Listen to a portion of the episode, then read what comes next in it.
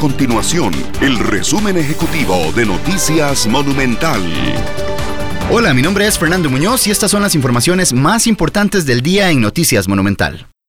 El cierre de fronteras anunciado por el gobierno costarricense ante la pandemia del COVID-19 no aplica actualmente para los migrantes extracontinentales provenientes de Panamá, pese a que en un inicio se señaló que no se permitiría el ingreso de ningún extranjero. La Dirección General de Migración y Extranjería confirmó que Panamá no pudo contener el flujo de 2.600 extranjeros que ingresan a su territorio vía terrestre y marítima, por lo que se decidió definir un proceso de ingreso a Costa Rica.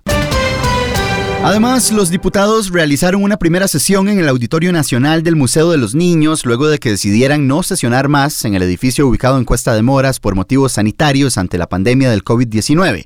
En este recinto se discutieron proyectos de ley que le permitirán al gobierno acceder a recursos para enfrentar esta crisis.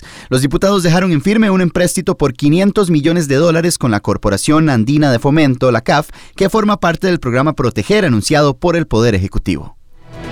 Estas y otras informaciones las puede encontrar en nuestro sitio web www.monumental.co.cr. Nuestro compromiso es mantener a Costa Rica informada.